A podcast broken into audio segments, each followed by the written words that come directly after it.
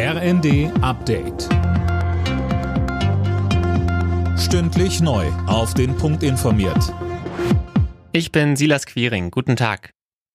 Die EU-Kommission hat ein neues Sanktionspaket gegen Russland geschnürt. Unter anderem soll die größte russische Bank vom internationalen Bezahlsystem SWIFT ausgeschlossen werden.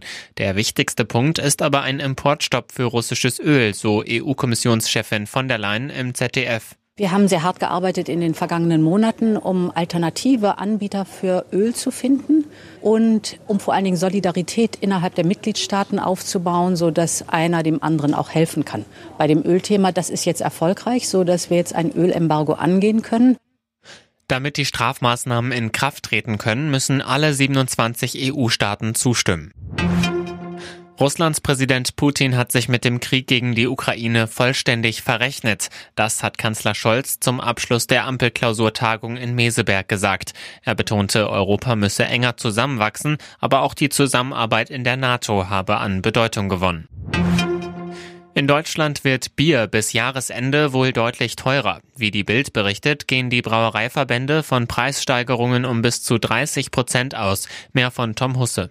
Durch den Ukraine-Krieg haben die Brauereien mit enormen Kostensteigerungen zu kämpfen, sagte der Hauptgeschäftsführer des Deutschen Brauerbunds Holger Eichele.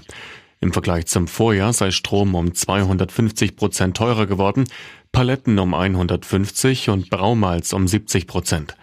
Unterm Strich sei also klar, dass solche hohen Kosten dann auch auf den Bierpreis umgelegt werden müssen, so Eichele weiter. Deutschland hat alle natürlichen Ressourcen verbraucht, die bei einer nachhaltigen Nutzung für das ganze Jahr zur Verfügung stehen.